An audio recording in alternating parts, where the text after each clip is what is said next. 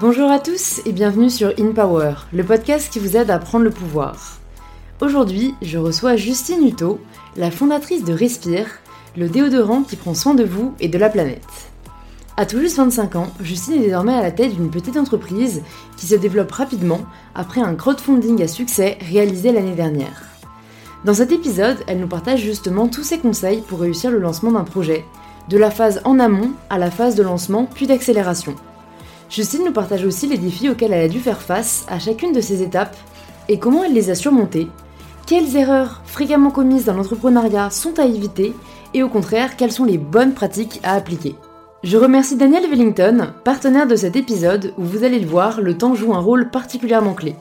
Un an seulement s'est écoulé depuis la fin de la campagne de crowdfunding de Respire et tout est allé très vite. L'organisation et la maîtrise du temps ont donc été deux éléments clés dans leur succès et le sont pour toute entreprise qui se développe. Vous le savez, si vous écoutez euh, souvent In Power ou regardez mes vidéos, la ponctualité n'est pas mon fort, mais c'est aussi parce que pendant longtemps, je ne portais pas de montre, et depuis que j'en porte une et qu'on m'a donné l'astuce de la régler 5 minutes en avance, mon taux de retard a fortement chuté et c'est une source de stress en moins au quotidien, et aussi d'excuses diverses pour justifier mon retard en moins à inventer. Pour découvrir la nouvelle collection Iconic Link de Daniel Wellington, et pour se faire plaisir ou pour offrir, vous bénéficiez en tant qu'auditeur et auditrice d'InPower de moins 15% de réduction sur toute la collection avec le code InPower15. L'offre est valable jusqu'au 12 décembre si vous souhaitez en profiter. Et je vous invite maintenant à rejoindre ma conversation avec Justine.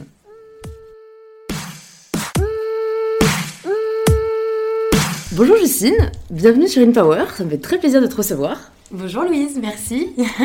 Alors, est-ce que pour euh, nos auditeurs, nos auditrices, tu peux te présenter comme tu le souhaites, en commençant par ce que tu veux? Alors, je m'appelle Justine, j'ai 25 ans et je suis fondatrice de la marque Respire. Donc, c'est une marque de soins et d'hygiène naturelle avec comme premier produit un déodorant naturel qu'on a lancé euh, il y a peu de temps.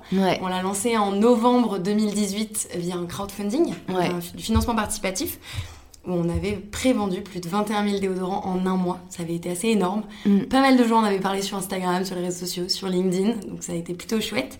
Et euh, récemment, du coup, début mai 2019, on a livré tous nos déodorants à nos premiers contributeurs, donc les 21 000 déodorants. On a lancé notre site internet, euh, notre site e-shop euh, respire.co qui fonctionne très très bien, sur lequel on vend nos produits. Et on a également lancé chez Monoprix euh, dans toute la France. Et ça, c'est plutôt pas mal parce que il s'avère qu'on est en rupture de stock assez souvent. Et dès qu'on remet en stock, euh, finalement, toutes les 24 heures, euh, les, c'est écoulé. Voilà, les quatre références qui sont, qui sont en rayon bah, sont écoulées. Donc, c'est assez incroyable. bonne problématique à avoir. Voilà, et là, on vient de lancer une crème solaire naturelle et minérale. Donc, c'est que le début. Voilà, on a lancé un déo et une crème solaire, mais. c'est que le début, j'adore. C'est que le début. Qu'est-ce que tu voulais faire quand t'étais petite? Waouh, quand j'étais petite, mon premier job de rêve, c'était d'être pianiste. Parce que je joue au piano. Ouais. J'en parle pas souvent. J'en ai, j'en ai parlé avant, puis ça fait longtemps que j'ai pas joué. Là, ça doit faire plus d'un an. Euh, enfin, si, en fait, quand je rentre chez mes parents, je joue. Mais ouais, je voulais être pianiste.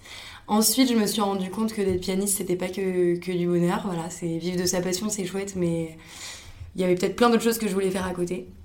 Ensuite, je suis partie en école de commerce sans trop savoir ce que je voulais faire. Ouais. Et mon deuxième rêve, ce qui est un peu absurde, c'était de travailler dans le conseil dans le conseil, d'entrer dans une grande boîte de consulting et de faire du conseil en finance à la base, parce que j'ai diplômé en finance, et potentiellement en marketing aussi. Ouais. plein de rêves différents.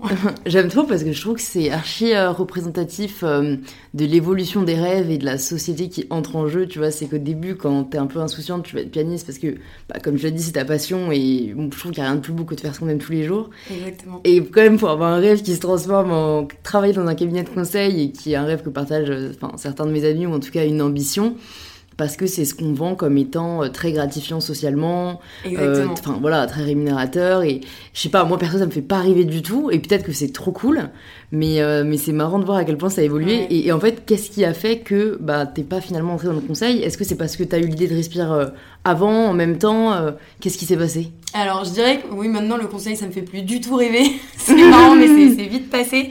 Euh, en fait, quand j'ai diplômé en finance, je me disais que l'aboutissement d'être euh, aller peut-être une pro des maths, des chiffres, de toutes ces notions financières, c'était bah, de l'appliquer en aidant les gens. Et je m'étais dit que le conseil, ça me permettrait de, de, toucher plein de métiers différents et surtout plein de boîtes différentes et donc d'avoir une vie assez variée et mm. pas uniquement sur le même boulot à chaque fois. Peut-être ça qui me tentait dans le, dans le conseil, sans même avoir fait de stage dans le conseil. Donc finalement, je ne sais même pas comment c'est là-bas. Mm. C'est vraiment ce qu'on m'a vendu. Euh, et finalement, ensuite, j'ai fait une thèse sur les réseaux sociaux. Mon sujet de thèse initial, c'est pourquoi les gens courent et se motivent à travers les réseaux sociaux. C'est très particulier. sur le running. Thèse. Ouais, sur le running. En fait, c'est ce que donc l'histoire de ma thèse, c'est que en 2016, je devais choisir un directeur euh, de thèse à mm. Montréal. Du coup, je faisais des mm. études là-bas. Et mon directeur, qui était anthropologue, enfin j'avais plutôt un directeur qui était anthropologue, j'avais très envie de travailler avec lui.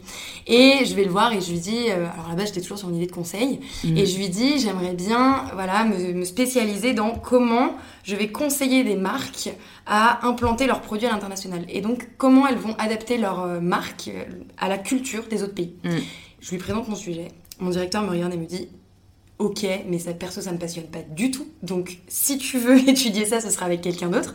Et je pense qu'il y a plein d'autres choses qu'on peut étudier aujourd'hui. Je suis anthropologue, donc si tu veux travailler avec moi, il faut étudier un sujet de la société aujourd'hui et des comportements humains. Très bien, donc je suis repartie chez moi toute triste. Je me dis, ok, faut que tu trouves un autre sujet, parce que j'ai très très envie de travailler avec lui. Il a une super réputation, il a publié des articles voilà, dans plein de revues euh, exceptionnelles en marketing. Et je suis revenue le lendemain avec une super idée, qui voilà, déclic dans la nuit. Je lui dis, Écoute, euh, il y a peut-être un questionnement que j'ai aujourd'hui sur la société et j'arrive pas à y répondre. C'est pourquoi les gens courent? Pourquoi les gens se font aller faire de la course à pied? Je, ne mm. courais pas, je détestais ça. Et je comprenais pas pourquoi les gens s'amusaient à aller courir. Et en fait, ma sœur et mes parents venaient de courir leur premier marathon en France. Et moi, je vivais euh, à Montréal. Je me disais que j'étais le vilain petit canard qui aimait pas courir. Et donc, ça m'a vraiment. Euh, voilà, ça m'a tilté. Je me suis dit, mais pourquoi les gens courent? J'ai envie de comprendre en fait. Ouais. Je lui présente ce sujet-là. Il me dit, c'est passionnant. On va là-dessus. Et en fait, on trouve un sujet ensemble qui est plus axé marketing. Donc, pourquoi les gens courent et se motivent à travers les réseaux sociaux? Parce qu'aujourd'hui, mm. il y a une énorme communauté de coureurs sur les réseaux sociaux. C'est genre, tout le monde adore partager quand il fait 5 km, 10 km. On partage une photo de nous avec le nombre de kilomètres écrits. C'est exceptionnel. Et donc, on trouve ce sujet ensemble et il me regarde droit dans les yeux et il me dit un, tu te mets à courir et deux, tu te mets sur les réseaux sociaux. Maintenant, il va falloir être empathique. D'accord. L'horreur, le truc, t'avais pas signé pour ça. J'avais pas du tout signé pour ça, j'avais pas du tout anticipé. Je suis rentrée chez moi en me disant bon bah super ma vieille, tu viens de te trouver un nouvel avenir, tu vas te mettre à courir. Et par chance, en fait, je venais faire un échange à Dauphine, à mm. Paris. Mm. Euh, du coup, en fait, j'allais euh, avoir la possibilité de courir déjà, parce qu'en janvier, euh, c'était janvier 2017, et clairement, me mettre à courir avec moins 35 à Montréal, c'était hors de question. Ouais. Donc j'étais très contente de venir en échange à Paris pour. C'est très drôle de venir en échange à Paris quand on est parisienne, mais c'était. Moi, je le principe, voilà, je voulais découvrir un peu la, la, la vie étudiante à Paris, et je me suis mise à courir à ce moment-là. D'accord. Et pour reparler du coup de mon, de mon enfin boulot de rêve et pourquoi respire. En fait à ce moment-là j'écrivais du coup ma thèse et donc j'étais en train de rencontrer de plus en plus de coureurs de plus en plus de sportifs. Je suis rentrée dans ce milieu sportif que je connaissais pas tant que ça à la base et de rencontre en rencontre avec la communauté que j'ai créée sur les réseaux sociaux euh, j'ai rencontré les fondateurs des étoiles du sport qui est un réseau d'athlètes olympiques, de parrainage en fait entre athlètes olympiques et puis même athlètes euh, footballeurs euh, pro, où en fait ils préparent les futurs athlètes, les mhm. espoirs de demain, à gérer le stress, à gérer la médiatisation, à se préparer en fait à vivre un rôle d'athlète. Mhm. Et j'ai rencontré les, fondateurs de ce réseau que je trouvais exceptionnel et ils m'ont proposé un CDI, de travailler pour eux. Donc en fait, à la base, après ma thèse, je devais rentrer dans le milieu du sport. Ouais. C'est fou, rien que ça. Pardon, je te coupe, mais je trouve que c'est incroyable en fait à quel point, tu sais, on a beau euh, réfléchir à un parcours de vie, à quel point on nous prend un peu la tête sur qu'est-ce que tu veux faire plus tard. Et en fait, je trouve que c'est vraiment euh, le parfait exemple que il suffit juste de poser une pierre et après le chemin se forme. Et, et, moi parfois je trouve ça un peu euh, même euh, stressant parce que, enfin tu vois, tu te dis que tu aurais pu poser une autre pierre, ça se trouve tu aurais fait ta thèse sur, je sais pas, euh, les, les, les fraises en, Afghanistan, tu vois, et tu serais peut-être devenue éleveuse de fraises. non mais c'est vrai, c'est assez fascinant. Quand je regarde en arrière et je me dis mais d'où ça part tout ça, hmm. c'est on a du mal à le voir quoi. Et franchement, quand j'ai annoncé mon sujet de thèse à mon directeur, j'aurais jamais imaginé que ça me mènerait là où je suis aujourd'hui, Bah ouais. avec une communauté de coureurs sur les réseaux sociaux. Ouais. Depuis, j'ai quand même couru deux marathons et fait Ouais. 120 km dans le désert. Putain. Donc la coureuse qui n'aimait pas trop ça, Ah ouais, finalement, ah, parce que moi je suis pareil, je déteste courir, euh, je préfère grave la musculation et j'étais genre euh, celle qui se cachait derrière les poubelles au lycée, tu sais, pour rater un tour et pour ensuite me relever et finir avec les autres comme si j'avais couru le même nombre de tours. mais j'étais carrément pareil. C'est-à-dire qu'en terminale, quand tu fallait faire le 3 x 500 mètres, Exactement. j'étais dispensée parce que j'ai en fait, détesté ça. Donc c'est hyper drôle en fait de se dire, mais voilà, Ouais. où, on est aujourd'hui et en fait qui on est quand on est gamin, on, on Ouais, évolue hyper vite quoi. Bah, en même temps, j'ai l'impression que t'as juste fait confiance aux bonnes personnes, entre guillemets, enfin à des personnes en qui t'avais vraiment confiance et t'as saisi les opportunités, tu vois. Tu t'es pas posé trop de questions, euh, tu t'es parti là-dessus, enfin c'est dingue en plus de dire t'as eu l'idée en une nuit, tu vois, genre euh, vraiment ça aurait pu être sur. euh, c'est ce que je dis toujours, c'est saisir les opportunités et provoquer sa chance. hmm, En fait, on carrément. ne sait pas trop à quel moment euh, il va nous arriver quelque chose, mais les rencontres qu'on fait, ça nous apporte énormément. Et je me souviens, les étoiles du sport, du coup, ce réseau que j'ai rencontré, bah, aujourd'hui, euh, je suis toujours, je travaille un peu avec eux, comme ça, je vais, en fait, je vais faire du conseil en stratégie digitale pour aider les athlètes espoirs à bien gérer leurs réseaux sociaux. Parce que Ok. c'est quelque chose d'hyper important pour eux. C'est-à-dire que quand ils seront espoirs à Paris 2024, enfin, quand ils seront non, athlètes pro à Paris 2024, qui, qui, qu'ils aient pas, enfin, qu'ils aient déjà une communauté de fans sur les réseaux sociaux, c'est hyper important. Hmm. De un pour les marques, pour les sponsors, mais aussi euh, pour leur communauté et pour Mm. eux gérer leur image. Parce que Mm. si c'est pas eux qui la gèrent, c'est les médias qui la gèrent à leur place. Et, vrai. et du coup, c'est hyper important. Et puis même pour leur reconversion professionnelle derrière, Ouais, aujourd'hui, c'est un sujet hyper important de gérer les réseaux sociaux. carrément. Donc en fait, j'interviens au- euh, près d'eux, donc sur euh, la strate digitale. Et c'est incroyable tout ce que ça m'apporte en fait. Mm. C'est- Il, me, il me booste, il me donne de la motivation. Je dis ça parce qu'en fait j'étais avec eux la semaine dernière Hmm. et clairement les voir chacun parler de leur rêve qui est devenir athlète professionnel pour Paris 2024. Hmm, C'est ouf. Et en fait, euh, je, les, je les vois essayer d'aller jusqu'au bout de leur rêve avec des étoiles Ouais. dans les yeux et ça donne mais, de la force et de l'énergie, c'est incroyable. Surtout un rêve qui nécessite autant de sacrifices, quoi. Euh, un des premiers invités que j'ai eu sur InPower, c'est Yannick Agnel. Ah, génial Ouais. Je le connais très bien, du coup on est au Story Sport ensemble. Ok, bah donc c'était vraiment passionnant et, euh, et c'est vrai que lui, il a vraiment eu cette question parce qu'en plus sa carrière s'est arrêtée sans qu'il l'ait vraiment choisi, tu vois. Ouais. Et euh, et et, enfin, tu sais, on a conscience de tout ce que ça demande d'être un athlète, mais en fait, c'est jamais on pourra s'imaginer la réalité que c'est, quoi. Ah, Franchement, bouffer d'un seul sport tous les jours pendant des années, ne vivre en soi qu'autour de Ouais. ça, parce que tout, moi, ce que je trouve vraiment terrible, c'est que même en dehors de, de tes heures entre guillemets de travail, tout ce que tu fais impacte Ah, ton travail. Donc c'est genre ta passion doit vraiment dominer ta vie. Et c'est, c'est, enfin en plus je trouve que pour euh, pour les Jeux Olympiques et tout, j'ai limite l'impression qu'ils se donnent pour notre pays, tu vois. Enfin je trouve Ouais. ça trop beau. Ah mais là c'est clairement ça. Enfin, Mm. C'est vraiment ils ont ils, rêvent tous bleu blanc rouge. Ouais, C'est, je veux ouais. être représentant de la France à Paris 2024 et puis Tokyo 2020 là pour ceux qui ont la chance d'y aller avant. Ouais. Mais c'est non et puis c'est un sacrifice de vie et en même temps préparer déjà la reconversion professionnelle qui arrive derrière. Ouais. En fait, c'est c'est- anxiogène ça aussi, je c'est trouve. Hein. T'as même pas mis le pied dedans que tu dois déjà penser à qu'est-ce que tu vas devenir après. c'est clair. Mais mais c'est là où mais la en a- communauté aide sur les réseaux sociaux. C'est ça, et il y en a Mm. beaucoup qui, qui après gèrent leur passion différemment, qui peuvent potentiellement devenir coach, ou euh, qui peuvent, euh, bah, comme Yannick Agnel, là il vient de sortir un livre, ou, euh, Mm. ou Suivre, même aller euh, faire plein de cœur, conférences, plein d'animations, aller euh, commenter voilà, des compétitions de natation. Enfin, Ouais. Il continue à vivre de sa passion finalement. Donc Ouais, c'est sûr, c'est sûr, c'est sûr, grave. Ouais. Et du coup, moi, ça me surprend que tu aies le temps de continuer à faire du conseil, alors que, comme tu viens de dire, tu as fondé Respire et qu'en plus, le début, c'est souvent le plus euh, chronophage. Ouais. Alors c'est vrai que le- ce temps-là, je le prends. Ouais. Et en fait, c'est difficile de le prendre et de se dire, bah, dans mon emploi du temps, euh, voilà, je vais, je vais le caler, je vais partir 4 jours à Vichy, parce que c'est ce que j'ai fait la semaine dernière, du coup, à l'Université des Étoiles. Mais en le faisant, c'est vrai que j'avais ce petit truc en moi qui me disait, non, mais attends, euh, voilà, faut que tu restes au, au boulot. Maintenant, on est 8 personnes dans l'équipe, donc j'ai quand même une équipe à manager, Mm. des mails à répondre, et puis des rendez-vous à faire Mm. mais et surtout une entreprise à faire tourner. Mais en fait, c'est marrant. Avant de partir au sol du sport, donc la semaine dernière, j'ai eu un gros down parce que finalement on en a aussi. On n'en parle pas souvent, mais j'ai eu Le un podcast est gros fait pour ça. Nous, on dit tout. le bon, le mauvais, Et le bah, plus pour joli. être très transparente, ouais, il y a beaucoup de up, hein, je vais dire, de, de joie depuis le lancement de Respire. Mais il y a pas mal de down aussi, Ouais. où j'en parle pas du tout, mais ça m'est déjà arrivé pas mal de fois, de soit rentrer en pleurs, Ouais. soit me réveiller, pleurer, avoir une boule au ventre et me dire je veux pas y aller.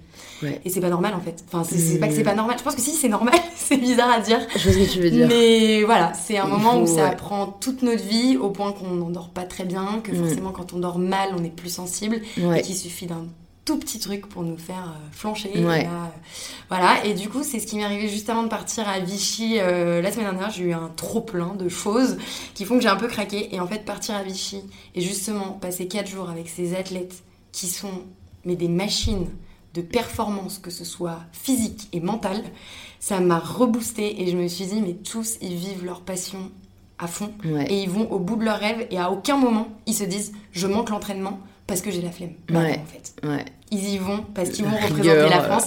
La rigueur, la, la passion, la, la, détermination. Et je suis rentrée de Vichy et j'étais plus motivée que jamais à me remettre dans Respire à, à 1000%. Ouais. Voilà. Mais c'est trop important ce que tu dis en fait, parce que genre je trouve quand on a un projet, qu'on soit entrepreneur euh, ou voilà freelance et, et, et qu'en fait on, adore ce qu'on fait et que du coup on a la tête dans le guidon et qu'on va sacrifier des moments euh, plus de plaisir parce que non, faut faire tourner euh, le projet, la boîte. Ouais. En fait, ça nous revient en pleine tête et c'est super dur parce que en fait toi j'imagine que ça se trouve tu l'avais même pas anticipé ce breakdown et que heureusement que tu avais Vichy derrière parce qu'en fait ça a été genre le, le, truc pour respirer. Et... Jeu de mots, jeu de mots bien trouvé. Mais vraiment, cette espèce de, souffle d'air et aussi de se dire, ben non, je peux m'accomplir ailleurs et la vie ne s'arrête pas euh, euh, qu'à ma boîte. Et ça, je trouve que c'est hyper important. Et en fait, même moi, j'ai du mal parfois, tu vois, euh, parce que parfois, enfin, on a, on a tellement aussi envie de faire avancer notre projet qu'on se dit, ben non, je vais pas faire ce truc qui en soi est très cool, mais qui m'apporte pas quelque chose directement pour ma boîte. Alors qu'en fait, je crois vraiment à cette espèce de, nourriture, tu vois, de, de l'âme ou de l'esprit quand on a un projet et qui vient pas forcément de ce qu'on fait. Justement, tu vois, faut aller voir autre chose, faut, faut sortir, faut se dépenser. Et c'est pour ça que j'essaye de faire le moins de concessions possible là-dessus, mais, c'est super dur, quoi. Ouais, complètement. Non, mais c'est clair que ça, ça, nous nourrit, et puis, enfin, comme tu le dis, hein, ça nous nourrit, et ça nous aide à avancer, parce que finalement, c'est ça, quand t'as la tête trop dans le guidon, et que tu prends pas le temps de... Prendre du recul, en fait, hein, tout simplement. Complètement, et de respirer, comme tu dis si bien. euh, c'est là où, en fait, tu, tu tombe dans. Bah, c'est bête, hein, mais respire. Je l'ai créé aussi un peu avec mon instinct, avec mes envies. Et aujourd'hui, si je suis trop dans l'opérationnel et que je fais uniquement, bah ok, il y a des commandes, il faut les ah livrer et c'est tout. Bah en fait. Euh, Ton énergie, elle se draine. Mon énergie, elle est là-dedans et surtout, je peux pas développer la vision de Respire aujourd'hui et je m'épanouis plus si je fais que de l'opérationnel. Donc c'est ça, sortir et aller rencontrer d'autres personnes, échanger, c'est peut-être aujourd'hui ce qu'il y a de plus beau dans l'entrepreneuriat. Depuis que j'ai lancé Respire, c'est mmh. vraiment les rencontres que je fais et les échanges franchement, je suis sûre que je vais sortir de ce podcast et je vais dire c'était exceptionnel de parler avec Louise et ça m'aura reboosté à fond, j'en suis persuadée. Bah, en tout cas, c'est l'effet que ça me fait moi aussi de rencontrer des gens et c'est vrai que c'est un des trucs que je préfère faire parce que c'est ça qui nourrit aussi, tu vois, c'est d'entendre le parcours d'autres personnes, d'entendre leur motivation, enfin, toutes les histoires sont différentes et c'est grave beau quoi. Mais, euh, mais du coup, c'est vrai que bah, déjà en plus, oui, t'es es assez jeune donc ça doit être difficile à, je trouve, euh, toute la quantité quoi qu'il faut surmonter heureusement, tu as une équipe. Et en fait, j'y pense parce que justement, hier, j'avais un café avec euh, une, une, femme entrepreneur, tu vois, qui est plus âgée que nous. Mais elle, elle me disait qu'elle avait arrêté euh, du coup sa, sa boîte parce qu'en fait, c'était trop pour elle, parce qu'elle était toute seule dessus. Et, euh, et, et, elle a déjà tenu au moins 2-3 ans, tu vois. Et donc, en fait, c'est trop cool que tu sois déjà entourée. Quand est-ce que tu as commencé à t'entourer? Est-ce que, genre, tu t'es vite rendu compte que c'était un besoin? Est-ce que ça s'est présenté? Alors déjà on était deux dès le début avec euh, on est deux cofondateurs avec Thomas du coup mon associé et qui est vraiment top. On est totalement complémentaires. On s'est rencontrés par amis d'amis donc clairement c'est un voilà, on a provoqué notre chance, hein, c'est mm. le hasard du destin. On s'est, euh, on s'est rencontrés, on s'est hyper bien entendus, on s'est rendu compte qu'on avait un peu les mêmes aspirations de vie. J'ai eu l'idée de respirer à l'époque, mais lui avait déjà l'idée de lancer une marque digitale donc un peu dans le même secteur euh, que, ce qu'on a lancé aujourd'hui. Et du coup, on échangeait vachement sur, euh, sur notre vision et on se rendait compte qu'on avait des visions qui étaient vraiment euh, alignées. Mm. Et, et, donc, on a tout commencé à deux. On a essayé d'aller puiser un peu des conseils de personnes qui nous entouraient, parce que clairement, voilà, il faut, il faut, comme on disait tout à l'heure, hein, les rencontres, on s'inspire des, des gens qui nous entourent. Et donc, on a commencé vraiment à deux depuis mars 2018. Ok. On a vraiment commencé en mars 2018. Putain, ça fait tout juste, enfin un peu plus d'un an quoi. À peine plus d'un an. C'est allé assez vite en fait. Hein. Ah mais ça a été hyper vite. Ouais. Donc c'est ça. En fait, on s'est rencontrés, bon, on s'était déjà rencontrés en 2017. On n'avait pas encore parlé spécialement de lancer euh, une boîte ensemble. Janvier 2018, on commence à échanger sur le fait de potentiellement lancer euh, une boîte ensemble. Et, euh, et, en fait, hasard du destin, on m'a détecté une tumeur bénigne à la poitrine. Quand je, je, me suis rendu compte que j'avais une boule dans la poitrine, donc sous les selles droites, j'ai été faire des examens On m'a dit que c'était une tumeur bénigne, mais quand même assez grosse, qu'il fallait la faire surveiller tous les six mois. Et surtout, on, m'a parlé donc des produits que je mets sur mon corps et des déos. Mais c'est un peu un hasard que le médecin à ce moment-là m'en parle, tout en me disant, je, voilà, je te rassure, je veux pas te dire qu'il y a un vrai lien, mais fais quand même attention à ce que tu mets sur tes aisselles au quotidien. Très bien. Donc euh, voilà, ça, ça a été un peu tout d'un coup un déclic dans ma tête. Et quand on parlait avec Thomas, je me suis dit, bah, en fait, euh, le déo, c'est peut-être un produit aujourd'hui qui est beaucoup trop opaque, on comprend pas vraiment ce qu'il y a dedans, il n'y a pas assez de déodorant sur le marché, en tout cas pas de déodorant naturel et vraiment efficace. Et du coup, ça a été un déclic à nouveau. On a commencé vraiment à contacter des laboratoires à partir de mars. Ouais. On a développé tout le projet, on a fait de la recherche et développement à fond avec le labo qui s'y connaissait déjà bien en déodorant, donc mm. c'était vraiment bien de s'accompagner des bonnes personnes, avec une docteure en pharmacie, Véronique, euh, qui nous a clairement accompagnés de A à Z. On a développé cette formule c'était drôle parce que la formule était à la base euh, avec du beurre de karité et du bicarbonate de soude. Et en fait, tout d'un coup, au bout de 4 mois, on s'est dit pas du tout, c'est un peu comme un lait et ça, ça marche pas du tout. Et en fait, mm. on a reviré euh, à nouveau un peu une chance du dessin de se dire d'un coup, mais ça marche pas, il faut changer avant de lancer ça. Et du coup, on est parti sur de l'aloe vera avec du romarin et c'est beaucoup plus, beaucoup plus frais en fait, comme, comme, déo. Et aujourd'hui, je, suis hyper contente d'avoir fait ce move. Mmh, in extremis, voilà, Move in extremis. Et j'en suis trop contente. Et du coup, on a lancé, quand on a trouvé la formule, on a lancé le crowdfunding du coup en novembre. Et là, voilà, novembre, euh, quand on l'a lancé le 5 novembre avec Thomas, on se disait, bon, ce serait bien d'en vendre 2000 ou 3000 sur le mois. On va faire de la com à fond, on met tout en place, on a notre communauté qui nous soutient, on va, on va essayer de contacter de la presse et tout pour avoir de la visibilité pour en vendre 2000 ou 3000. Et bah, quand on a dépassé les 2000 en 24 heures, j'ai juste pas compris ce qui se passait. Et c'est dingue, Et on a atteint du coup les 21 000 en un mois. Ouais. Et ça, ça a clairement été euh, énorme. Ouais. Donc clairement, au bout de cette campagne, euh, au bout d'un mois, bah là un peu le breakdown, hein, qu'on s'attend pas du tout, on s'attend à sortir le champagne et être trop heureux de tout ce qui se passe. Mais là en fait, non, tu prends une claque dans la figure parce que tu te dis, ok, bah là t'as une responsabilité énorme. Faut les fournir. voilà, maintenant faut livrer tes 21 000 ouais, déodorants. Donc là, tu te rends compte que tu viens de créer quelque chose qui en fait pas juste un petit respire sur une page web. C'est mmh, clairement, tu viens de mmh, créer, respire, et il y a 21 000 déodorants qui doivent être envoyés, et il y a des mmh. milliers de personnes qui en parlent. Ouais. je me demande juste, même avant, euh, avant la phase de com, c'est. Vous êtes donc deux, je sais pas quel âge a Thomas, est-ce qu'il a ton âge? 26, un an Ok. Euh, et en fait, en mars, quand vous commencez à contacter les labos, vous toquez juste un peu comme ça à la porte des labos en présentant votre idée et ils vous rencontrent. Ils vous demandent pas, euh, est-ce que vous avez dû euh, les, les, payer avant? Est-ce que vous avez fait le pari de lancer ça avec eux? Enfin, comment ça se passe? Parce que souvent les gens, s'auto-censurent un peu en mode, ah non, on va pas me prendre au sérieux. Alors ça c'est vrai que oui on dit toujours non on va pas me prendre au sérieux. On est euh, deux petits jeunes avec l'idée magique de révolutionner l'industrie du déodorant. Clairement bah on a contacté beaucoup beaucoup de laboratoires il y a, en fait, c'est moitié-moitié. Il y a des laboratoires qui nous ont très très bien reçus et qui clairement trouvaient ça super de jeunes qui se lancent et qui ont envie un peu de moderniser l'industrie.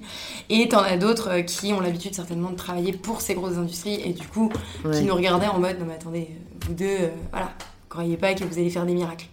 D'accord. Et en fait, on a eu la chance de travailler avec Véronique qui déjà a cru dans notre projet, mm.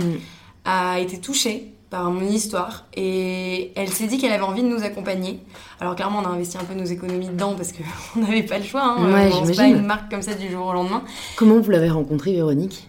Ah, c'est en fait on a fait tellement de recherches. C'est simple mais quand, je pense que quand on a une idée et qu'on la tient et qu'on veut y aller mm. on devient alors voilà j'ai pas fait d'études de pharma ni de bio mais aujourd'hui je connais peut-être tous les ingrédients de déodorant par cœur. Je sais ce qu'il y a dedans je sais voilà je, on apprend hyper vite quand tout d'un coup on est passionné dans quelque chose. Et donc quand on a eu en tête de, de contacter des laboratoires on s'est énormément renseigné, on a rencontré des personnes de l'industrie des cosmétiques qui nous ont conseillé, qui nous ont dit comment rentrer en contact avec des labos. Et euh, nous, on a fait toutes nos recherches quoi, sur mm. Internet. De toute façon, mm. notre meilleur ami, c'est Google. Hein. Bah ouais. Sur Google, fait, tu faut pas laboratoire euh, mm. façonnier de déodorant, bah clairement, t'en trouves plein. Et après, c'est pas facile parce que ça, coûte de l'argent. Il faut avoir un brief très précis, entrer en contact avec ce laboratoire, il faut savoir comment s'y prendre. Il y a plein de, steps quand même différents et j'ai la chance que Thomas, mon associé, avait déjà lancé une boîte avant. Qui était en tech, B2B, rien à voir avec ce qu'on fait aujourd'hui, mais il avait déjà cette expérience business que je n'avais pas. Et ça nous a clairement aidé parce que je pense que moi, j'arrive vraiment dans notre entreprise aujourd'hui, dans notre marque, comme étant euh, la personne un peu naïve. Je joue beaucoup à l'intuition. Et lui, il est, même si c'est un visionnaire et qu'il a plein plein d'idées, il est beaucoup plus posé, beaucoup plus business et beaucoup plus structure mm. euh, que moi. Donc en fait, on se complète énormément là-dessus. Et du coup, quand on a contacté ces labos, euh, on a commencé à travailler avec quelques-uns qui avaient confiance en nous. Et en fait, Véronique, le choix d'être avec elle s'est fait hyper vite parce qu'elle était super réactive. Elle écoutait vraiment ce qu'on voulait dans ce déodorant. La formule, elle, évoluait très vite. Et, euh, on sentait qu'on allait très vite vers quelque chose qu'on aimait bien. En soi, on a été quand même assez vite. Parce que 9 mois pour créer une ah, formule ah, de déodorant. Bon, 9 mois, c'est sans compter tous les tests réglementaires. Normalement, un déodorant, pour le mettre sur le marché, c'est un an et demi. Et, et clairement, elle, elle nous a vraiment aidé. Elle a été très réactive. Et ça, c'est je pense que d'autres laboratoires peuvent être comme elle, mais c'est pas donné à tout le monde. Ok, donc en fait, la docteure en pharmacie était associée au laboratoire, vous avez ah, choisi. elle travaille, c'est son laboratoire. D'accord. La docteure en pharmacie, c'est son laboratoire en fait. Ouais, ok, donc, euh, euh, je comprends mieux. Ok. Ouais, ouais, du coup, non, c'est ça, c'est son laboratoire. Donc on faisait la recherche et développement dans son laboratoire avec ses équipes et on, et on produit même chez elle. Donc mm. en fait, aujourd'hui, euh, elle a fait aussi un pari sur l'avenir parce que quand elle a commencé à travailler avec nous, voilà, elle voyait en nous un peu des étoiles dans les yeux en se disant non, mais on, a, on a quand même beaucoup d'ambition. Mais je pense qu'elle s'attendait absolument pas à ce que ça explose sur un crowdfunding et qu'on fasse 21 000 euros en un mois. Et je me souviendrai toujours quand on a fini ce crowdfunding, je, pense qu'elle le suivait un peu, mais qu'on lui a envoyé le mail pour lui dire bon bah voilà, Véronique, le crowdfunding est terminé, on a vendu 21 000 déodorants, il va falloir commencer la production. Je me souviens de son mail qu'elle a répondu, elle avait juste écrit youhou en majuscule avec plein de points d'exclamation. Ah, ça va, elle a vu le positif, elle a pas vu ah la tonne de déo qu'elle avait ah non, elle, a juste vu que c'était, bah, ouais, un succès commercial. C'est incroyable, c'est mm. incroyable parce que ça, ça, marche, quoi. C'est trop cool. Euh, qu'est-ce qui vous a fait choisir euh, le crowdfunding et Ulule en particulier? Alors, le crowdfunding, c'était un peu. En fait, on nous en avait pas mal parlé. Les entrepreneurs, c'est un peu un choix qu'ils font d'aller de, d'aller sur le crowdfunding moi, enfin, vraiment, j'ai trois points en fait que j'ai en tête toujours sur le crowdfunding, ce que ça apporte. Un, ça permet de faire connaître ta marque dès le début, genre facilement sur une plateforme où les gens ont déjà confiance. Ça permet de donc, créer de la notoriété. Ça permet de jauger l'intérêt du marché. Parce qu'en fait, euh, si les gens ont envie de te soutenir et aiment ton projet, ils te le disent et ils contribuent. Ouais. S'ils n'aiment pas, ils contribuent pas. et trois, ça permet de financer la production. Et ça, on n'avait clairement pas les moyens de financer la production dès le début, même si, euh, bon, bah voilà, j'ai pris un peu d'argent chez mon papa, chez ma maman. Enfin, c'est marrant, hein, mais on va, on va chercher nos proches et genre, on, demande de l'aide et la love money, voilà. Et mm. puis, mais voilà, les proches sont prêts à nous aider et c'est ça qui est génial aussi. Hein, c'est l'entrepreneuriat aujourd'hui, c'est beaucoup plus reconnu qu'avant. C'est vrai. Et, et en fait, tout le monde en général, la société en général fait plus confiance aujourd'hui dans, les entrepreneurs. Ouais. Donc euh, on a eu cette chance-là, mais voilà, le crowdfunding nous a permis de financer euh, la première production. Et du coup, c'était un bon move de se dire, voilà, le, go-to-market, maintenant que la formule est choisie, on a six mois de tests réglementaires qui restent, plutôt quatre mois de tests réglementaires encore à valider. Euh, il faut aller sur le marché rapidement, donc le crowdfunding c'est le meilleur moyen. Ça nous a permis de lancer en novembre et de pas attendre le mois de mars avant de lancer notre e-shop. Ouais. Finalement, ça a été le mois de mai, même notre lancement officiel. Euh, et pourquoi Ulule? En fait, après, il y a plusieurs crowdfunding qui existent. Et on a fait le choix de les contacter et de se dire, bah, on a envie de les rencontrer parce que finalement, on a envie que. Voilà, quand le crowdfunding, en fait, ils prennent quand même 8% de, de nos ventes. D'accord. Donc, le crowdfunding gagne si on vient sur leur plateforme. Et on s'est dit, bah, autant aller les rencontrer et voir ce que eux nous apportent. Carrément. Et Ulule a étaient super dès le début, nous ont rencontrés rapidement et ils nous ont tout de suite associé un accompagnateur de projet. Donc ça, tout de suite, on a l'impression d'avoir euh, quelqu'un dédié à nous, qui nous accompagne, qui nous donne des conseils, qu'on peut contacter, mais quotidiennement, qui sera là pour nous aider. Et si, si elle n'est pas disponible, c'est quelqu'un d'autre qui nous répond. Donc c'est assez agréable. Et en plus, ils nous ont accompagnés tout au long de la campagne. Et aujourd'hui, mais si j'ai encore quelque chose à leur demander, voilà, ils n'hésiteront pas à répondre et à m'aider. C'est trop cool. Et donc ça, c'est génial parce que toute la campagne, ils nous ont accompagnés. Et c'était assez dingue parce qu'on était deux du coup. Ouais. Donc toute cette préparation de campagne, c'est une préparation quand même c'est énorme. Sur toutes les cases, les cases à cocher et se dire ok mais il faut absolument que tout soit prêt pour le lancement le 5 novembre. Vous l'aviez prévu combien de temps à l'avance le lancement?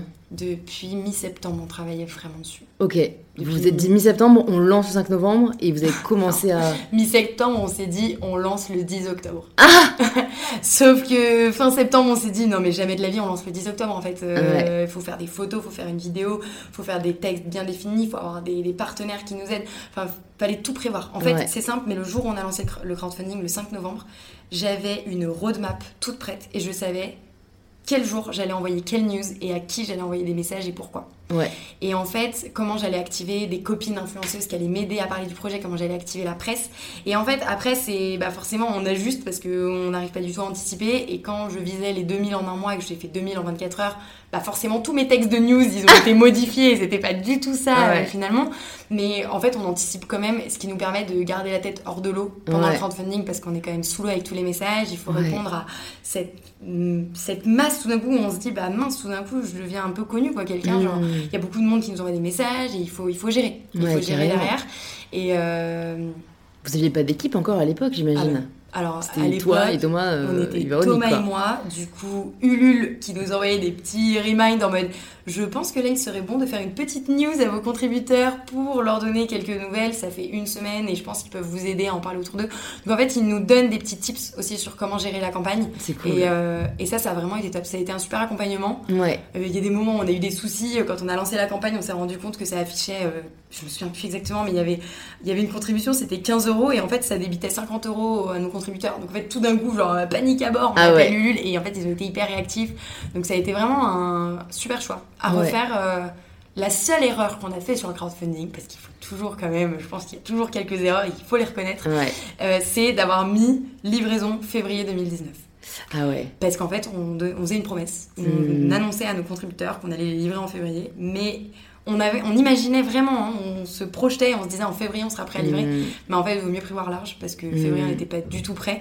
Une fois que le crowdfunding est terminé, on a tellement pris la sauce pendant un mois, genre tout dans la figure, que là maintenant il faut tout structurer, se dire ok, maintenant il faut être prêt à livrer. Mais en fait, il y a plein de choses qui ne sont pas de notre sort. la validation des tests réglementaires, euh, l'impression des étiquettes, enfin tout en fait, toute la prod, c'est vraiment des choses alignées et c'est pas produit dans notre cuisine donc euh, c'est pas que mm. nous qui. C'est pas des biscuits. Voilà, c'est pas des biscuits et puis clairement, il y a, y a quand même euh, c'est pas une industrie derrière, mais il y a quand même un laboratoire, euh, un logisticien, un conditionneur. Donc voilà, tout ne s'enchaîne pas exactement comme on veut. Et du coup on a pris du retard. Et ça ça a été difficile parce que à partir de février du coup on a commencé à recevoir beaucoup beaucoup beaucoup de messages de personnes qui nous demandaient où en est ma commande, euh, quand est-ce que je serai livrée. Et du coup ça nous a voilà, ça nous a mis euh, le, le pied voilà, dans les premières euh, étapes du SAV, où en fait il faut mmh. savoir gérer les clients. Et ça, j'ai complètement découvert. Moi, j'étais habituée aux petits messages sur Instagram, sur LinkedIn, des messages de bienveillance de ma communauté, mais tout d'un coup, voilà, c'est des contributeurs, même s'ils sont vraiment bienveillants. Bah, il y a plein de messages de j'ai commandé, j'ai payé, je veux recevoir mon produit. Où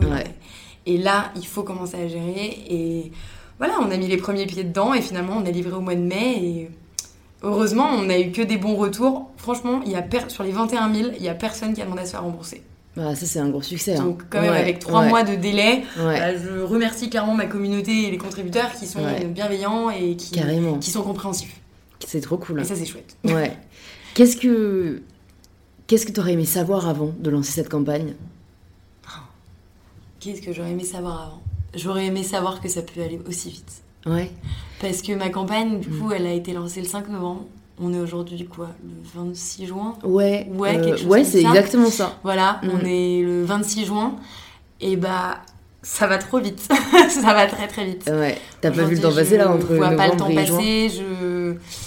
Ouais, je vois pas du tout le temps passer. Je vois je vois un peu l'ampleur que ça prend, mm. même si bah, j'essaie vraiment de garder les pieds sur terre et de pas partir la tête dans les nuages parce que ouais, il faut rester très terre à terre. J'essaye parfois de pas trop m'informer sur euh, les chiffres, les ventes parce qu'en fait, ça peut aussi monter à la tête et ça peut aussi stresser. Voilà, au niveau de la hein. responsabilité, c'est anxiogène. Donc en fait, je reste aussi, voilà, j'aime garder un peu mon côté de, naïve qui mm. Qui continue à suivre son instinct et tout en essayant voilà d'être quand même très structuré et de prendre tous les bons conseils des meilleurs entrepreneurs. Mais je voilà, ça va très vite et j'aurais aimé que quelqu'un peut-être me me chuchote dans l'oreille. Euh, prépare-toi. Prépare-toi parce que À partir de maintenant, c'est un sans fin. Ouais, Et heureusement que t'avais couru un marathon déjà, parce que au moins t'avais une petite comparaison. Sauf euh, qu'aujourd'hui, je ne sais même pas où j'en suis dans le marathon, quoi. La ligne d'arrivée, Ouais. elle, elle est pas là. Et Ouais. pour moi, ma ligne d'arrivée, elle est beaucoup plus loin, en fait. Ouais, bon, c'est ça qui est beau aussi. Hein. Voilà. Il n'y a Moi, pas je- vraiment de, de ligne d'arrivée en fait. Ah, mais complètement. Ouais. Aujourd'hui, je suis que dans les 5 premiers kilomètres. C'est que le début. Et il va falloir tenir. Il va falloir ouais, il tenir va la falloir tenir le marathon, ça c'est clair. tenir le Ouais. marathon et j'ai plein d'idées. J'ai une ambition, j'ai des ambitions énormes. Thomas aussi, on est vraiment main dans la main. On a aujourd'hui formé une équipe, du coup, Ouais. avec euh, des, des personnes qui sont exceptionnelles. Euh, Il y a Beryl, il y a Camille. Enfin, je pourrais tous les citer, mais ils sont exceptionnels. Ils font partie de l'équipe et aujourd'hui, ils, nous, ils partagent la vision et Mm. ils nous donnent plein de super inputs, plein de super idées. Et clairement, euh, c'est des valeurs ajoutées à Respire qui sont énormes parce Ouais. qu'au quotidien, ils nous aident à développer euh, la marque, à, à répondre voilà, à notre SAV, à répondre à notre communauté super bienveillante, à gérer tout ça, gérer ce, ce flux de tout ce qui se passe parce que finalement, dans une entreprise, voilà, je pense que j'aurais aimé qu'on me chuchote, prépare-toi, ça va aller très vite, mais aussi prépare-toi parce que t'es pas prête à tout ce qui va se passer. t'es pas prête qu'il y a autant de choses à gérer Ouais. et qu'il va falloir pas être bonne en finance, en marketing ou j'en sais rien, mais il va falloir être bonne en tout. Il va falloir être couteau suisse. Voilà, Mm. Il va falloir savoir tout gérer et même si tu ne sais pas tout faire, euh, tu... parce que clairement personne n'a la science, la science infuse. Ouais, Aujourd'hui, nos compétences, on les a un peu avec les écoles de commerce qu'on a fait. Moi, j'ai fait HEC Montréal, Thomas a fait HEC Paris. Du coup, on est, on est tous les deux quand même. On a des compétences d'école de commerce que n'importe quel étudiant qui sort d'école de commerce a. Mais euh, on, on marche à notre instinct et ensuite il faut se dire qu'on s'entourera des meilleures personnes. Parce que autour de nous, on a tous des personnes qui sont extrêmement compétentes Mm. dans chacun des domaines qu'on ne maîtrise pas. Et c'est ça qui est exceptionnel en fait aujourd'hui, c'est de, de, je sais pas comment je vais dire, mais de, de tous se mettre ensemble et vraiment de fusionner toutes ces compétences différentes qui permettent aujourd'hui de, de créer, respirer et de le faire développer de plus en plus. Et d'avancer encore plus loin, ouais. C'est vraiment ça l'avantage d'une équipe. Ouais. Bon, Justine, il est euh, l'heure fatidique. Parce qu'avec Justine, on avait prévu moins de temps euh, qu'il nous fallait. Donc, du coup, franchement, je pense que là, on est parti sur une partie 2. On fait donc, une partie deux. donc, on va faire comme le petit jingle de la pub et on se retrouve très bientôt. Et Justine est ensuite revenue quelques semaines plus tard pour enregistrer la partie 2. Et comme à mon habitude, euh, comme la conversation qu'on commençait à avoir euh, quand elle est arrivée était, je trouve, très intéressante, j'ai juste choisi euh, d'allumer le micro pour vous partager notre conversation. Donc tu disais, tu coupais Insta Donc ouais, pendant les vacances, j'ai coupé Insta pendant un moment 24 heures, je me suis dit j'arrête d'aller dessus. Ouais. Parce que bah, il y a un moment, tu te dis, faut, faut quand même réussir à couper. Et en fait, Instagram, c'est devenu tellement mon outil de travail où je communique beaucoup sur Respire. Mm. qu'en fait, quand je suis en vacances, je me suis senti le besoin de, de déconnecter Mm. et de pas être en train de aussi raconter mes vacances. D'accord. Mais alors qu'en fait, quand t'es en vacances, tu fais des trop belles photos et j'avais envie de les partager. Ouais. Mais en même temps, je me suis dit, ça va me faire du bien. Donc en fait, euh, sur 12 jours de vacances, il y a qu'un moment où j'ai coupé et j'ai partagé un peu parce qu'il y avait des endroits trop beaux, forcément. Ouais, et tu dis, euh, bon là, quand même. euh, Ouais, mais parfois, tu vois, je m'oblige un peu à aller ouvrir tous les messages, même si parfois c'est tellement de bonnes ondes que ça donne envie de les ouvrir. C'est vrai. Mais il y a des moments où je me force pendant une demi-heure ou même une heure à aller répondre à tout le monde. Bah là, pendant mes vacances, je coupais un peu et je me forçais pas trop, quoi. Ouais, c'est Voilà. difficile de trouver un équilibre, je suis d'accord, parce qu'en fait, ça t'apporte beaucoup de positifs. Ouais. Mais d'un autre côté, je pense, euh, pour le mental, Bah, c'est t'as besoin de vivre dans le important. présent, Ouais. besoin de vivre dans le physique. Et c'est vrai que le digital, même si ça t'apporte beaucoup, beaucoup, beaucoup, c'est ça, il y a un moment, faut, faut réussir à, à déconnecter un Mm. petit peu. Et pour le boulot, pour le coup, euh, j'ai pas réussi à déconnecter pendant les vacances. euh, bah, forcément, il euh, y a une équipe, on a des mails qui avancent. Et je me suis dit, si pendant 12 jours, je check pas mes mails, quand je reviens après 12 jours, je vais mourir. Mm. Donc en fait, j'ai checké tous les jours et c'était cool de voir ce qui se passait et de suivre et de m'assurer que tout aille bien. Et c'est marrant, mais du coup, quand je suis rentrée, en fait, ça m'avait hyper manqué. J'avais Mm. trop hâte de revenir Ouais, je et je suis revenue encore pareil. plus positive, quoi. Ouais, mais je suis d'accord. Bon, en plus, genre, bah, je réécoutais, c'est euh, la première partie du podcast, vu qu'on se revoit après la pub. avec Justine, euh, on a fait euh, le- la première partie, et en fait, vu qu'après, elle devait partir, et que euh, nos deux emplois du temps étaient chauds à, à compatibiliser, voilà, on se revoit un mois plus tard, mais c'est très marrant. Et du coup, donc j'écoutais, ça fait que, ouais, neuf mois que t'es dans l'aventure en soi entrepreneuriale. Et bon, pour avoir rencontré pas mal d'entrepreneurs, beaucoup disent les deux, trois premières années, même limite, tu prends pas de vacances, et c'est un peu normal d'être dans, ce, dans, cette dynamique. Ouais. Après, c'est important temps de faire la part des choses, mais je pense qu'on a quand même un laps, tu vois, de temps avant de vraiment avoir besoin de prendre, euh, tu vois, deux semaines off total. Ce que font les entrepreneurs, tu vois, euh, comme Guillaume Guibaud, le fondateur du slip français, tu vois, aujourd'hui, il peut prendre deux semaines de vacances, vraiment total, il sait qu'il y a son équipe qui gère et il revient et voilà. Mais au début, c'était pas ça et je pense que c'est aussi la beauté du début où de toute façon, toi-même, t'es trop pris par le truc, quoi. Ouais, après, pour le coup, c'est vrai que maintenant, de plus en plus d'entrepreneurs que je rencontre me disent ne fais pas l'erreur de ne pas prendre de vacances. Parce que euh, il y a beaucoup, beaucoup d'entrepreneurs qui se disent rien que parce qu'ils lancent un truc, il faut jamais couper. Et il y en a beaucoup qui reviennent dessus après trois ans et qui disent bah l'erreur que j'ai fait c'est jamais prendre de vacances. Et moi j'ai la chance donc d'être associée à Thomas qui avait déjà monté une première boîte et en fait lui il m'a dit ma plus grosse erreur, ça a été de pas prendre des vacances notre premier été. Alors qu'en fait, en juillet, août, ça se calme. Mmh, et du coup, bah là, ce qu'on a fait avec Thomas, c'est qu'on s'est vraiment dispatché. Moi, je suis partie deux semaines en juillet, à un moment où j'en avais vraiment besoin. C'était critique. Il y avait eu des trucs de haters sur les réseaux sociaux. Il avait fallu que je fasse la chose, donc je me suis barrée. C'était avant ou après qu'on se soit vu C'était juste après. Ah ouais Raconte-nous un peu. Dis-nous, dis-nous les petits potins d'Instagram. non, c'était alors c'était pas Instagram, c'était LinkedIn. D'accord. De quoi Et en fait, ça fait ça fait euh, un petit bout de temps. Bah, on avait eu. En fait, j'ai eu deux articles qui sont sortis qui m'ont fait mal au cœur, mais je pense que c'est normal quand on commence à avoir pas mal de notoriété. C'est proportionnel plus t'as de gens, plus t'auras de haine aussi, euh, et plus de positif, mais la haine arrive, ouais. C'est ça. Et du coup, j'ai eu donc euh, deux articles qui m'ont fait mal au cœur. Alors le premier, ça a été, euh, il a été posté en novembre, quand j'étais en plein milieu du crowdfunding. Donc pour le coup, ça m'a pas en fait, c'est que ça m'a moins touché parce que c'est un article qui est complètement faux. En fait, l'article dit le déodorant respire, c'est le copier-coller du déodorant Ushuaïa. Donc en fait, la manière dont c'est formulé, euh, si tu un consommateur qui regarde pas spécialement les listings key, enfin les formules, euh, plutôt les ingrédients sur le sur le pack cosmétique, bah tu peux y croire. Mais si tu regardes, il suffit de comparer directement les deux formules et tu te rends compte qu'il y a un ingrédient euh, qui est similaire et ensuite il y a quelques allergènes similaires qui sont dus aux huiles essentielles. Donc ça n'a rien à voir. Donc en fait cet article ne m'a pas trop touché jusqu'à ce qu'il commence à ressortir et qu'il y ait des consommateurs qui commencent à y croire en partageant euh, publicité mensongère, respire, allez lire cet article. Et là je me disais c'est pas possible en fait. Donc il les a... gens peuvent y croire? Ouais, mais en fait c'est que j'avais pas pris la parole dessus. Je m'étais pas manifestée. Pourquoi? Parce que sur LinkedIn, il y a une différence aussi avec Instagram, c'est que sur LinkedIn, quand tu commentes un article euh, ou que tu likes ou quoi, bah en fait, cet article se rend visible pour toute ta communauté. Donc je savais que si j'allais commenter cet article-là, c'était montrer à toute ma communauté, regardez, allez lire cet article. Mm.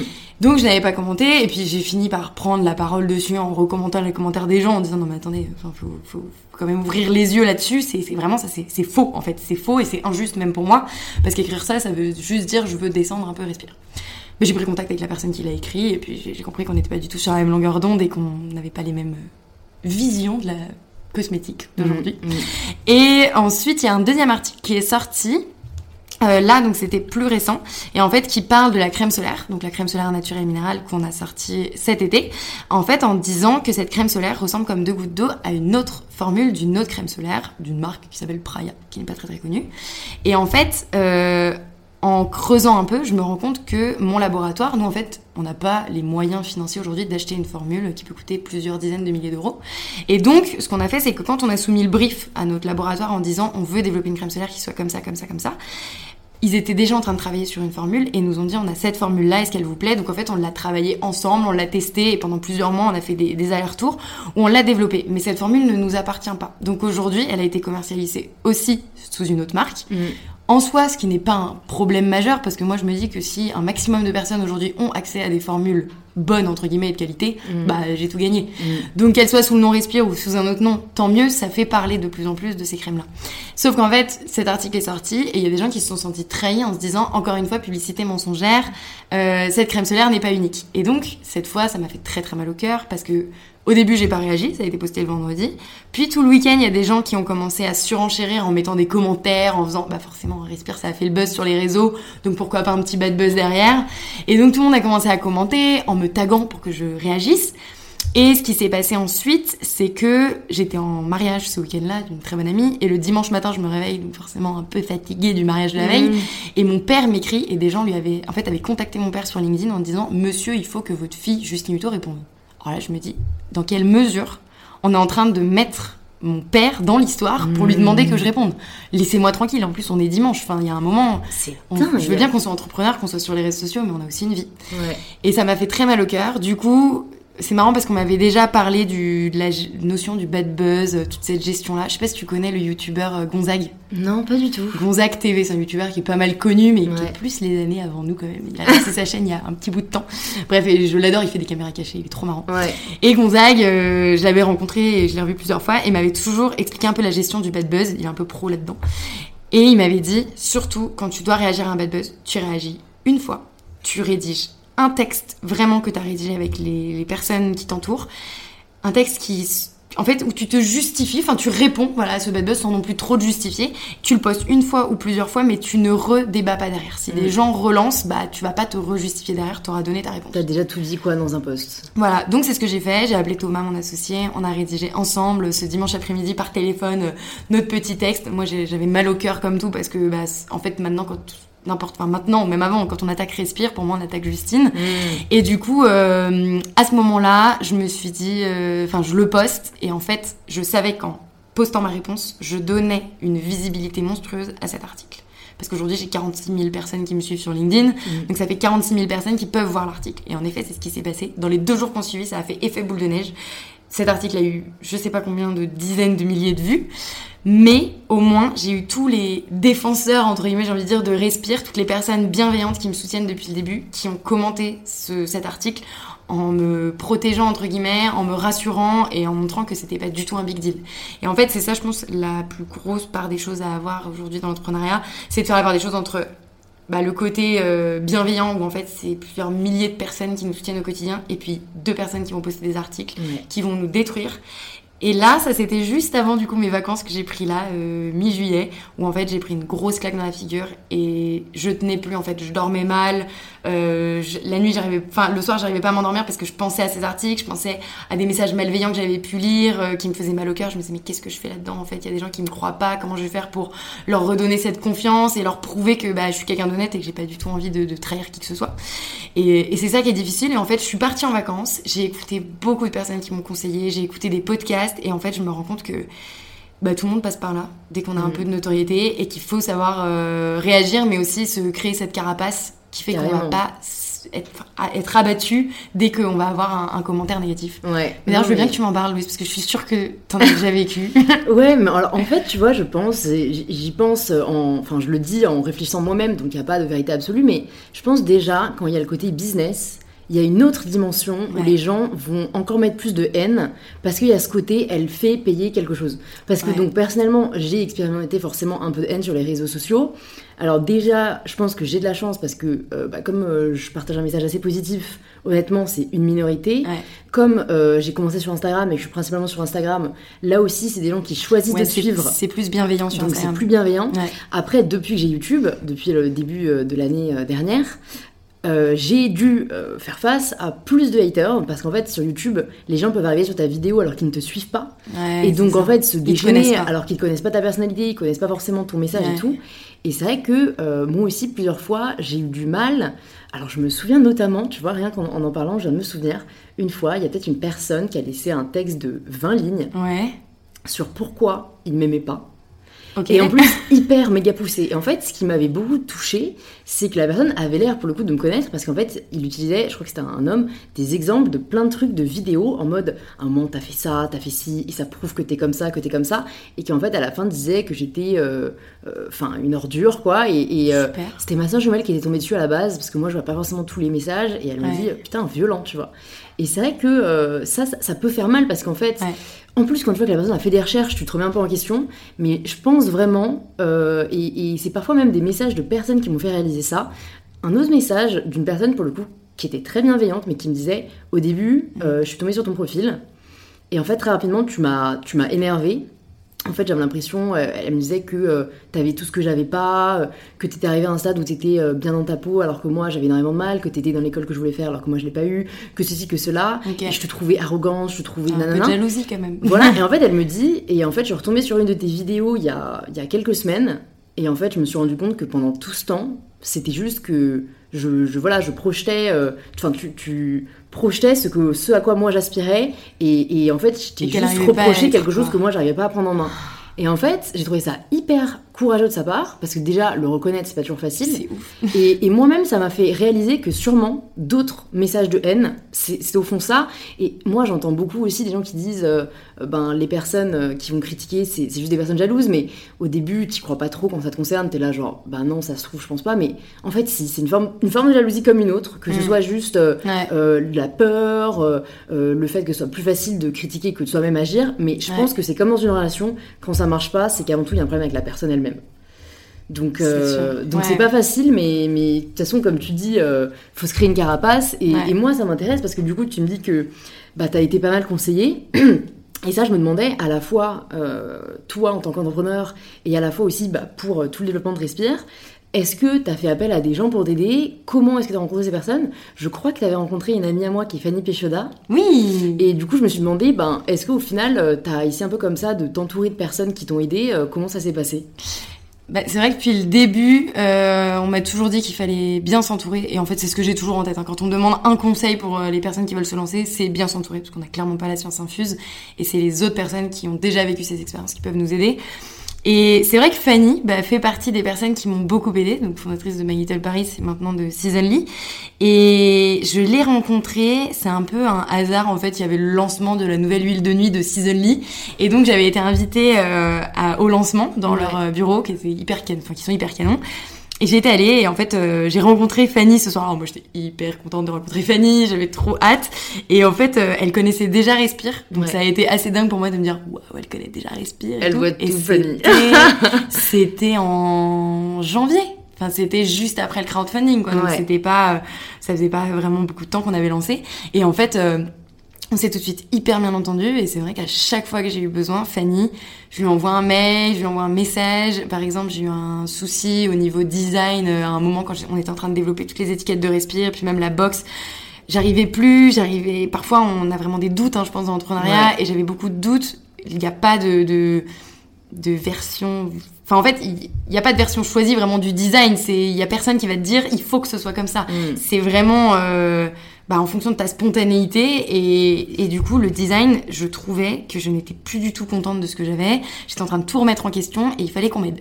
Et comme je ne suis pas du tout designer dans l'âme ni créative et j'ai vachement de mal, enfin je sais pas du tout dessiner, euh, le choix des couleurs, j'ai vachement de difficultés. Je suis hyper influençable là-dessus. Si quelqu'un me dit c'est beaucoup mieux en rouge, bah je vais le faire en rouge alors que c'est du thé vert et qu'il faudrait le faire en vert. Enfin, voilà, je suis hyper influençable et du coup j'avais vraiment besoin d'aide et à ce moment-là j'ai écrit à Fanny et j'ai dit est-ce qu'on peut se voir s'il te plaît? J'ai besoin de conseils je l'ai vu je lui ai montré mon souci dans lequel j'étais et elle m'a tout de suite dit contacte Héloïse elle est top elle a bossé avec moi elle va savoir t'aider. Et en effet ça a été mais le jour et la nuit quoi. À Ouais. partir du lendemain j'avais un message d'Héloïse je l'ai rencontrée et ça a été génial. Et on a hyper bien bossé ensemble et et puis maintenant, elle bosse toujours avec nous d'ailleurs.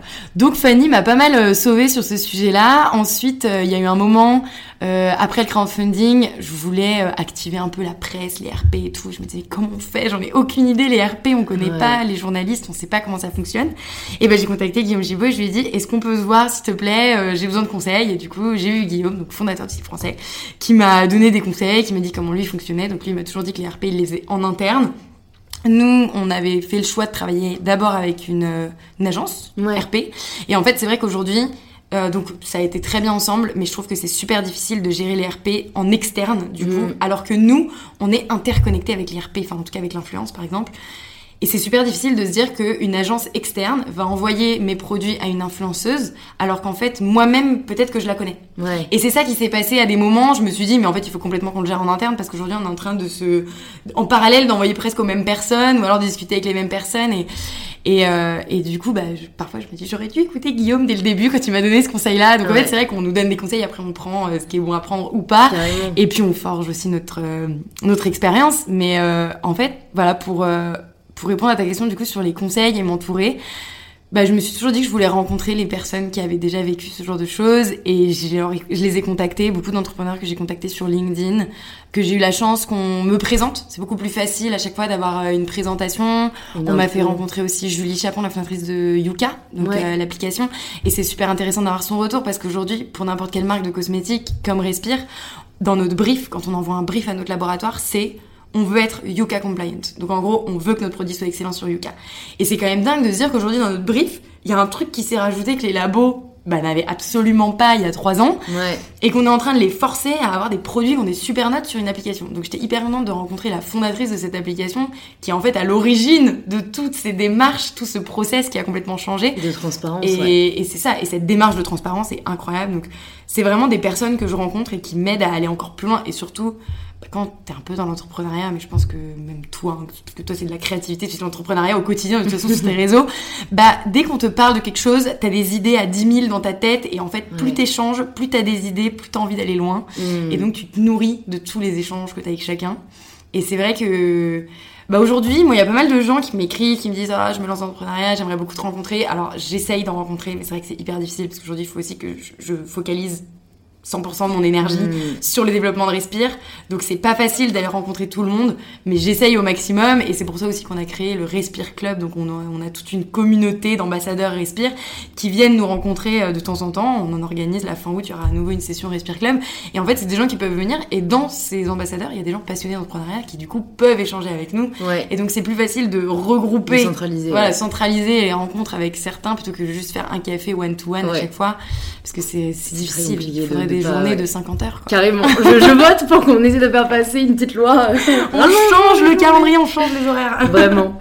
Et, et tu parlais du coup de LinkedIn. Alors que c'est vrai que tu vois, moi pour le coup, c'est euh, peut-être le réseau social que j'utilise le moins. Ouais. Euh, et, et- et au final, comme j'ai des projets d'entrepreneuriat, je me dis, ben, en fait, euh, faut peut-être pas non plus le négliger parce que c'est vrai que c'est quand même une plateforme indispensable dans le monde professionnel. Ouais. Est-ce que toi, tu avais développé un peu ton LinkedIn avant Respire ou est-ce que c'est vraiment avec l'aventure Respire que tu as commencé à l'alimenter et comment tu as fait pour le développer autant? Parce que je pense que ça peut intéresser nos auditeurs et nos auditrices. Alors, euh, LinkedIn, ça a été une énorme surprise pour moi. Ouais. Pour être honnête, je ne l'avais pas du tout développé avant. Moi, quand j'ai fini mes études, donc HEC Montréal, je me souviens de tous mes amis, tout le monde en classe qui était uniquement en train de faire son LinkedIn, qui soit tout beau, faire des CV, faire des CV vidéo, faire plein de choses en fait pour que LinkedIn soit hyper top, faire des expériences professionnelles pour avoir des recommandations. Et moi, mon LinkedIn, bah, il était vraiment pas développé. Euh, j'avais, je sais pas, j'avais plein de relations, mais c'était toutes les relations un peu amicales d'école. Et bon, j'avais 400 relations, je crois que c'était ça. Et début novembre, du coup, quand on a lancé le crowdfunding et qu'au bout de 4 jours, je me suis dit, ok, en fait, il faut qu'on active plus que juste Instagram, Facebook. Il faut que ça aille encore plus loin. On avait activé les mails avec tous les amis, les amis des amis, enfin les amis des parents surtout. Euh, les Mmh, parents, c'est les mmh. meilleures euh, personnes pour nous aider quand on lance un projet. Hein. Ils ont toujours plein plein d'amis à qui envoyer notre projet. Et, euh, et en fait, je me suis dit, bah LinkedIn, je l'ai pas activé, mais parce que j'y croyais pas. En fait, c'est pour ça que je l'avais pas activé. Et j'y avais pas du tout pensé. Et puis je me suis dit, bah en fait, euh, je vais quand même poster hein, notre fameuse vidéo de lancement euh, sur LinkedIn. Et là, ça a été incroyable. Je l'ai posté. Le pire, c'est que j'ai même pas spécialement travaillé la légende de ma vidéo parce que je, pour moi, je me disais, peut-être des amis de Montréal qui vont commander mon déo.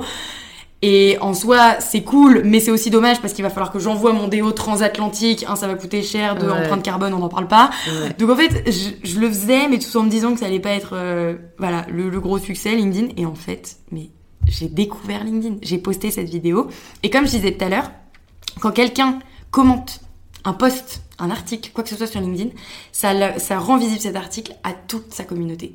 Et du coup, c'est ça qui a été euh, le pouvoir. Tu vois, c'est comme si quelqu'un euh, likait bah, ta photo sur Instagram et qu'en fait toute sa communauté verrait, euh, mais dans son feed en premier, pas juste dans le truc des notifs Ouais. là, dans son feed en premier, la photo de Louise. Enfin voilà. Et là, ça a fait la vidéo de Justine Hutto, du coup, qui a été partagée dans le feed de- d'un maximum de personnes.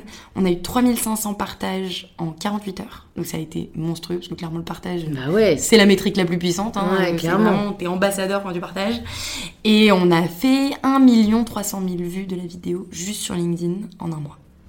C'est cool. Donc voilà, ça a été pas mal. Et ce qui a été incroyable, c'est qu'à partir de ce jour-là, sur LinkedIn, on a commencé, donc la courbe a commencé à remonter. Vraiment, il y avait des déos qui se vendaient, c'était fou. Des commentaires sous la vidéo, des les gens s'abonnaient à moi. Bah aujourd'hui, je suis passée de 400 relations donc en novembre à 46 000 aujourd'hui au mois d'août. Mm. Ça fait même pas un an et j'ai dépassé le nombre d'abonnés que j'ai sur Instagram alors que ça fait deux ans et demi que je suis sur Insta. Enfin, c'est quand même fou. Et, euh, et en gros, LinkedIn, ça a permis que notre crowdfunding, la courbe du nombre, enfin des ventes, a été croissante et même, et même exponentielle pendant tout le mois. Ouais. Et ça a été fou. Et donc, tu, tu en fait, le succès de ta, comp- euh, de ta campagne de crowdfunding est en majorité dû à LinkedIn, tu penses? Ouais. Ouais, moi je, le- dis, en fait, je pense que le début d'une campagne est hyper important. Donc le début de la campagne a été relié à Instagram, à notre cercle d'amis proches, donc c'est ce qu'on appelle le cercle numéro un. Ensuite, tu as le cercle numéro 2, c'est les amis d'amis, donc c'est tout ce qui a été activé via Instagram, le partage des stories, euh, via mes parents qui envoient des mails à tous leurs amis pour les inciter à, à contribuer quoi, à notre projet. Et ensuite, atteindre le cercle 3, donc les gens que tu ne connais pas du tout. C'est ça qui est le plus difficile pour un crowdfunding. Et là, le cercle 3, pour moi, il a été atteint dans LinkedIn parce que ça a été tellement de partage que ça a eu un effet boule de neige et ça a fait un buzz. Ça a vraiment été une vidéo virale quoi, Mm, sur, mm, les, sur LinkedIn. Ouais, bah comme quoi, parfois, il faut juste pas trop réfléchir. Ouais. Franchement, euh, on essaye un maximum de se ça me fait rire les études de la viralité et tout. Ouais. Et il y a des tips, mais en fait, au fond, c'est juste que c'était un projet authentique, qui avait du sens, euh, qui, qui visait à avoir un impact positif. Et je pense qu'il en faut Ouais. pas plus au final pour parler aux gens. C'est ça, Donc, une euh, vidéo faut- qui faut juste parlait faire aux les gens. choses pour les bonnes raisons et derrière, souvent, t'as aussi- des rewards de ça, quoi. C'est ça, et aussi une démarche qui est pas souvent utilisée. Une, genre le porteur de projet qui prend sa vidéo puis qui explique concrètement pourquoi son projet de A à Z et où il en est et pourquoi il a besoin des personnes aujourd'hui, enfin pourquoi il a Mhm. besoin de consommateurs pour l'aider, de enfin, plutôt de contributeurs sur son projet. En fait, c'est des démarches qui sont pas spécialement utilisées aujourd'hui et c'est pour ça que bah, tout le monde a commenté en disant euh, et tout le monde continue de m'écrire aujourd'hui que Mhm. la démarche, bah, c'est ça, elle est sincère, elle est authentique et elle est, ouais. elle est différente de ce Mhm. qui existe aujourd'hui. Et c'est pourquoi enfin, c'est pour ça que les consommateurs aujourd'hui, ils commencent à se sentir un peu trahis par les gros mastodontes, les grosses industries. Ils savent Mm. plus trop, en fait, s'ils ont confiance, euh, s'ils peuvent croire à ce qui s'applique sur la peau dans tous les cosmétiques industriels. Alors pourtant, c'est, des mastodontes qui ont des chercheurs à ne plus savoir quoi en faire. C'est des Clairement. chercheurs au quotidien qui développent des nouvelles formules. Sauf qu'en fait, ça a tellement évolué dans les dernières années qu'on sait plus trop. Il y a des formules qui Sont sont, clean, il y en a qui ouais. sont pas clean du tout. Donc le consommateur est perdu et il faut lui redonner confiance. Et pour ça, il faut lui expliquer clairement ce qu'il y a dans notre produit. Mm. Et je pense que c'est ça qui a, qui a vachement aidé aussi, quoi. Ouais. Redonner la confiance. Totalement. Euh, je me demande aussi, vu que ben, non seulement vous êtes allé vite, que vous êtes jeune, que voilà, ça se développe, comment est-ce que tu fais, toi, pour essayer de continuer à apprendre? Parce qu'en soi, euh, je pense qu'il n'y a pas de, fin d'apprentissage. Enfin, oui, on peut finir nos études et du coup commencer vraiment à travailler, mais je pense que c'est une learning curve. Et avec l'entrepreneuriat qui, en plus, n'est pas quelque chose où euh, tu coches des cases, ça y est, j'ai telle compétence, j'ai telle compétence, comment est-ce que toi, tu essayes de continuer, entre guillemets, à te former, euh, sachant qu'au quotidien, tu dois aussi faire avancer les choses et que parfois, ben, ça va pas ensemble? C'est une excellente question et que je me pose d'ailleurs aujourd'hui parce que pour le moment, il y a plein d'entrepreneurs quand je leur demande, ils me disent moi je lis des résumés de bouquins tous les matins entre telle heure et telle heure, c'est résumé de bouquins euh, de telle personne, de machin. Écouter des podcasts, ça, permet aussi d'apprendre hein, des expériences des autres. Je pense qu'il y y a plein de choses que je pourrais mettre en place. Aujourd'hui, j'ai vachement de difficultés parce qu'on n'est pas encore beaucoup dans l'équipe. On est en train de se structurer. À partir du moment où j'arriverai vraiment à déléguer un peu chacun son poste, je pense que je pourrais me reconcentrer sur apprendre. Mm. Aujourd'hui, je fonctionne énormément à l'intuition. Et du coup, je me suis pas replongée dans des théories, dans des explications de ce qui se passe. Je rencontre beaucoup de monde, ça c'est sûr, et je me nourris de chacune des expériences. Donc là, j'apprends. Ouais. Mais, mais je pense qu'il y a beaucoup de choses que je pourrais mettre en place euh, davantage. Euh, Voilà, lire des résumés de bouquins, je trouve que c'est une super idée et qu'il y a plein d'entrepreneurs qui le font. Et je suis sûre que, que j'irai là-dessus.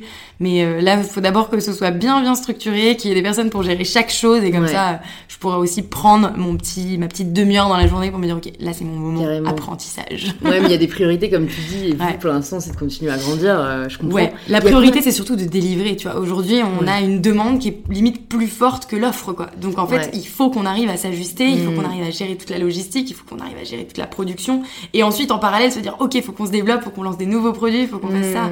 Bah, carrément, parce que la crème solaire, au final, elle est arrivée très vite. Ouais. Quand est-ce que vous vous êtes dit, enfin, vous avez à peine livré les déodorants, que Ouais. vous direz que vous êtes dit, on veut aussi lancer une crème solaire? Ça Ouais. n'a pas été trop En compliqué, fait, ça, en fait, la crème timing? solaire, on l'a- on l'a- on l'avait en tête avant même de lancer le crowdfunding. Donc ça fait depuis avant novembre. Ouais. Après, ça restait toujours au fond de nos têtes en se disant, bon, attends, faut quand même voir que le déo marche ou pas, et puis après, on verra. Mais, je sais pas, on avait une intuition avec Thomas de se dire, la crème solaire, c'est quand même un produit qui est ultra utilisé, qui a un impact sur la santé qui est énorme, Mm. en termes de déjà ce que tu t'appliques sur la peau, mais surtout si t'en mets pas, bah, le soleil, euh, enfin, il... voilà, c'est pas Il fait des possible. ravages. Voilà, il faut en mettre. soleil euh, sur les fesses en témoigne. Ah, bah, voilà. Je de la Et- ça a été fatal. voilà, du coup, la crème solaire, on l'avait en tête. Et en fait, on avait briefé plusieurs laboratoires. Et on a eu la chance d'avoir un labo, du coup, qui était déjà spécialisé de la crème solaire, qui bossait déjà dessus, donc notre labo. Et qui a su euh, répondre au brief très rapidement et surtout produire dans les temps. Et c'est pour ça qu'on a fait, en fait, une édition limitée sur cet été. C'est que on n'a pas pu produire plus parce que il aurait fallu s'y prendre beaucoup plus tôt pour pouvoir sourcer toutes les matières premières. Et en fait, on s'est dit, bah, ce sera un test pour cet été. On a lancé que euh, la protection solaire 30 et pas protection 50 parce qu'en fait 30 on a réussi à la développer 50 c'était euh, vraiment euh, du plâtre pour étaler à cause des filtres minéraux en fait qui sont beaucoup plus blancs que les filtres chimiques et du coup on s'est dit on n'a pas fait de concession quoi on s'est dit on va pas la lancer vu qu'elle est blanche, on va attendre l'année prochaine et bien la développer. Et donc, on a lancé que la 30. Et c'est un peu un test, en fait, de voir est-ce que ça plaît au conso, qu'est-ce qu'on a comme retour et comment on développe davantage la crème encore pour les prochaines. Mm. Donc, comme on a eu la chance de la sortir, ce qui est incroyable, c'est qu'on a déjà des retours enfin ils sont top quoi les retours des consommateurs euh, bah, c'est ça on co-crée le produit ensemble. Là ils mm. nous disent par exemple bah la pompe de la crème elle est pas top euh, voilà il y a des moments elle bloque un peu donc on arrive mal à étaler. Ok bah on change la pompe pour les prochaines. Euh, là à ce moment là ce serait bien que ça s'étale un peu plus facilement. Bon elle s'étale déjà très bien je dis ça mais c'est pas un vrai retour qu'on a eu. Mais c'est ce que moi j'ai dit il faut que ça s'étale encore mieux. Moi aussi je, je briefe mes équipes voilà je briefe les équipes à fond avec mes retours. Mais en fait rien que d'avoir les retours des consos c'est génial. Et je pense vraiment qu'en septembre donc l'été sera passé, tout le monde aura utilisé sa crème solaire. Je vais poster un sondage et à tous les consos qui ont commandé la crème solaire. Mm. Voilà, donnez-moi vos retours, on développe pour les prochaines et je veux savoir euh, ce qui vous a plu et ce qui vous plaît moins. Et là-dessus, tu le fais principalement sur Instagram, sur LinkedIn, sur mail? Euh, bah Là, ce que j'ai en tête, c'est que je le ferai certainement par mail avec les consos, parce que du coup, on a les mails de toutes les personnes qui ont commandé. On va essayer de le faire comme ça. Mais je pourrais très bien le faire sur Insta, parce que ça marche hyper bien. En story, il suffit, tu fais ton petit sondage 1-2, et en fait, euh, tu laisses les gens répondre. C'est très rapide. Et je pense que ça, on va le faire, mais du coup, t'es pas sûr que ce soit juste tes consos qui répondent. Ouais. Donc ça, ce sera plus en mode, quelle crème solaire vous préfériez avoir, quel type, machin. Voilà, quel, quel indice, ce genre de choses, ouais je comprends. Voilà. Mais c'est vrai que tu peux tu peux vraiment co-créer ensemble avec tous les toutes les personnes. C'est à ça que servent les réseaux sociaux aujourd'hui. Hein. C'est de d'échanger ensemble constamment. D'interagir. T'as plus de barrière. Ouais, clairement. c'est une chance. Et je me demande aussi du coup parce que euh, donc j'ai compris que tu avais une petite équipe, qui est-ce que tu as recruté en premier et, euh, et comment est-ce que tu fais pour continuer en fait à essayer de recruter, bien choisir, c'est un vrai sujet et euh, enfin voilà, j'imagine par exemple enfin vous êtes chez Monop mais pour rencontrer Monop, pour négocier les tarifs et tout, est-ce que c'est toi qui as fait ça ou est-ce que ton associé qui a un profil plutôt business, enfin la compta, enfin c'est des gros sujets et comme vous avez une croissance très rapide, ben faut, faut s'entourer vite et parfois quand c'est vite, ben, on se dit c'est pas forcément bien, enfin tu vois faut pas prendre n'importe qui non plus, quoi. Ouais, bah c'est des vrais, vrais sujets, ça. Parce que dès le début, moi, j'étais paniquée quand j'ai sauté dans le grand bain, je me suis fait contacter bah, par Monoprix, enfin, que je les ai rencontrés la première fois. j'étais complètement paniquée, je me disais, mais euh, j'étais vraiment stressée. J'ai eu dans la même journée. Genre... Monop, c'est truc, on y va tous les jours. Enfin, alors par contre, j'ai appris que c'était parisien, c'est dingue. Moi, je pensais que c'était dans toute la France. Alors, il y en a aussi en France, mais la ah majorité à Paris. Ah, d'accord. Ouais, mais il y en a aussi en France. Parce que je me dis, ça se trouve, il y a des gens qui nous écoutent et qui savent pas ce que c'est Monoprix, mais en gros, c'est un grand supermarché, quoi. Un ouais. marché. Euh. Ouais, c'est ça, mais quand même assez premium. Oui, assez premium. c'est plus haut de gamme euh, dans les dans les types de GMS, comment on appelle ça, grande et moyenne surface. Ah j'ai appris tous les termes de la distribution, la pharma, la distribution. Et en fait, euh, alors pour répondre à ta question du coup sur Monoprix, comment on a fait en fait, on a eu la chance d'être contacté par Monoprix directement, d'avoir beaucoup de demandes entrantes de distributeurs qui veulent distribuer Respire. Donc ça, ça a été une chance dès le début, mais dès le crowdfunding, nous on était tout petits et en fait, tout d'un coup, il y a des grands qui veulent nous distribuer. C'était fou. Et là, ça a été une chance de rencontrer Monoprix. Et je vais le dire, franchement, je leur envoie des fleurs parce qu'ils sont top. Ils ont été géniaux parce qu'ils nous ont aidés, ils nous ont appris tous ces termes et surtout euh, ils nous ont aidés même à bien fixer les prix pour s'assurer de pas se tromper dès le début ça a été un vrai accompagnement qu'on a eu euh, avec Monoprix et pour rien au monde du coup je regretterais d'avoir lancé avec eux euh, en premier puisque c'est un vrai aide. Et c'est pour ça Monoprix lance les pépites françaises euh, ils comme ils disent ils dénichent les pépites françaises et c'est eux qui les lancent. Ils ont lancé Michel et Augustin il y a 10 ans. Ah ouais, donc euh, en fait ils ont cette fierté là et ils ont l'œil et puis ils ah, on lance les petites pépites. Alors mais moi je les adore. Vraiment Monoprix ils ont été top Ensuite, euh, c'est vrai qu'on a des rendez-vous parfois avec d'autres distributeurs ou d'autres personnes que je rencontre. Et alors là, on me parle de trucs et je suis complètement perdue. Donc, en fait, c'est ça aussi, c'est qu'on arrive dans l'entrepreneuriat, on n'a pas, déjà on fait 10 000 métiers en même temps, mm.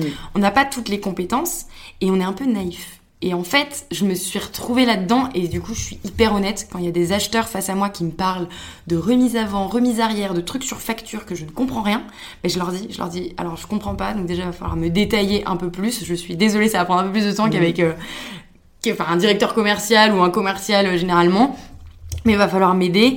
Et puis après, euh, bah, encore une fois, je m'entoure des bonnes personnes, euh, je demande autour de moi, tiens, qui est commercial, euh, je contacte d'autres entrepreneurs, et sinon, est-ce que je peux rencontrer un commercial de ton équipe qui puisse me donner un peu plus d'infos?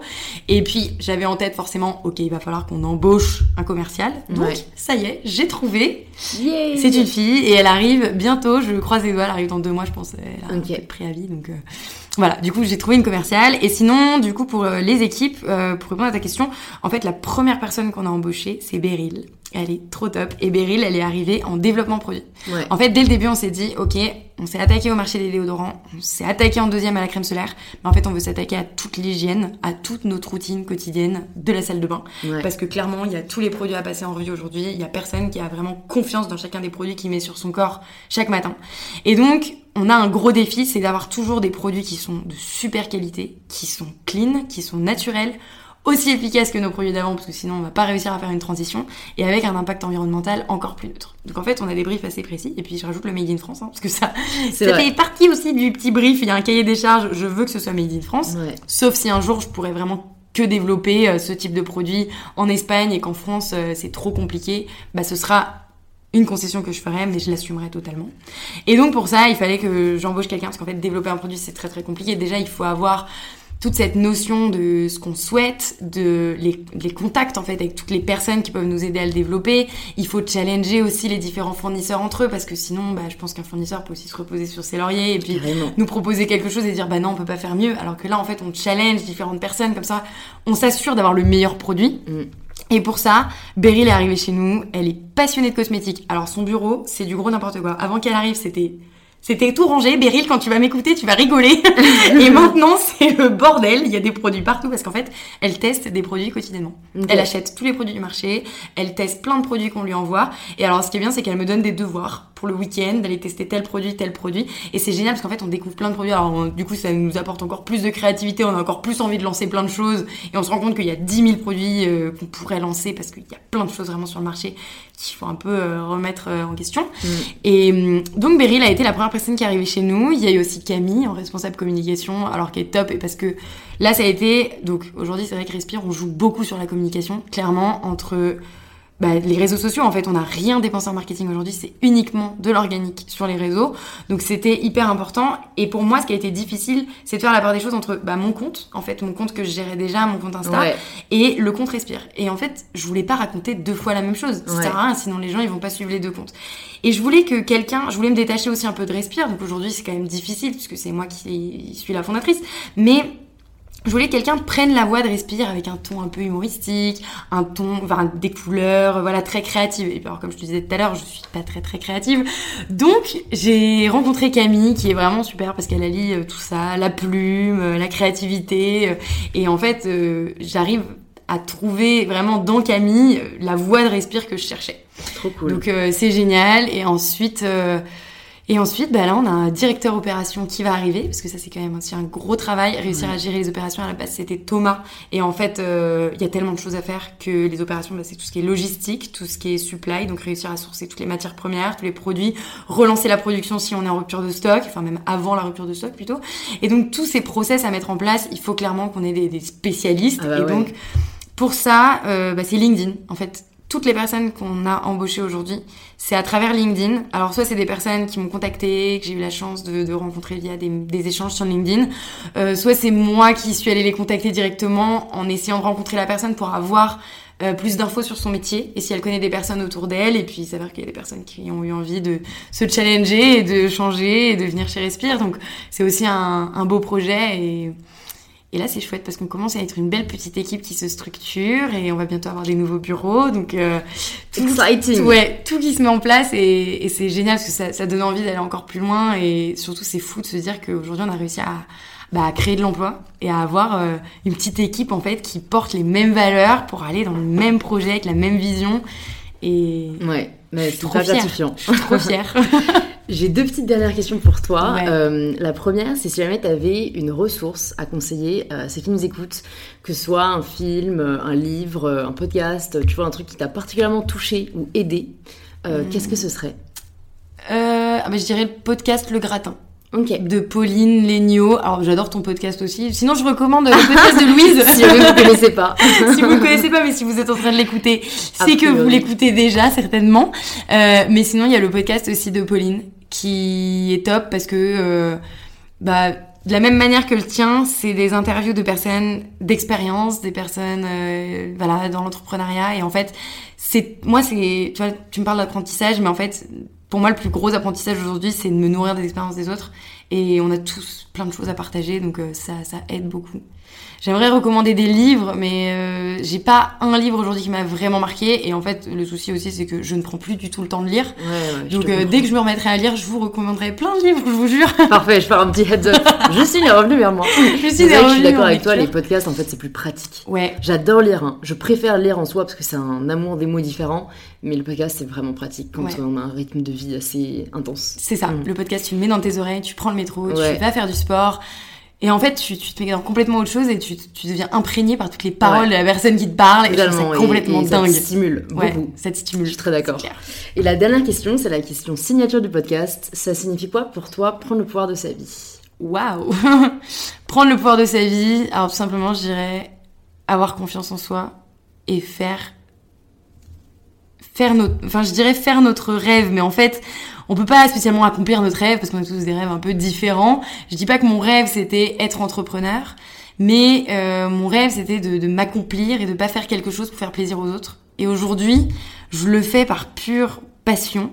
Voilà, j'ai trouvé ma voie dans Respire, dans euh, les cosmétiques, alors qu'à la base j'étais pas du tout dans les cosmétiques, parce qu'en fait mon rêve plutôt derrière, c'était d'apporter de la transparence dans quelque chose. De...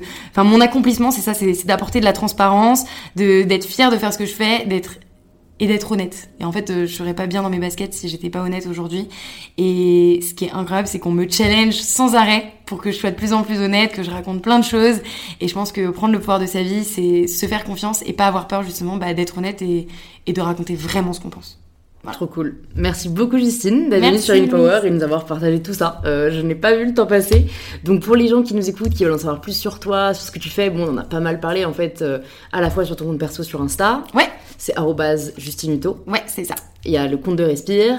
Il y a le compte Respire Naturel sur Voilà. Instagram. Et Et, puis après, il y a euh, LinkedIn pour ceux qui veulent aller sur LinkedIn. Justine rien, Hutto aussi. Allez voir. Et le site de Respire que je mettrai dans les notes du podcast pour voir tout ce que tu nous réserves. Merci. À très bientôt À bientôt. Bye Merci de s'être rejoint à nous pour cette conversation avec Justine. Si elle vous a plu, vous pouvez nous le faire savoir en partageant un post ou une story sur Instagram en nous taguant arrobase justinehuto et mybetterself pour que l'on puisse le voir et interagir avec vous. Si cet épisode peut aider un de vos proches, n'hésitez pas aussi à lui conseiller, c'est ce qui permet au podcast de grandir.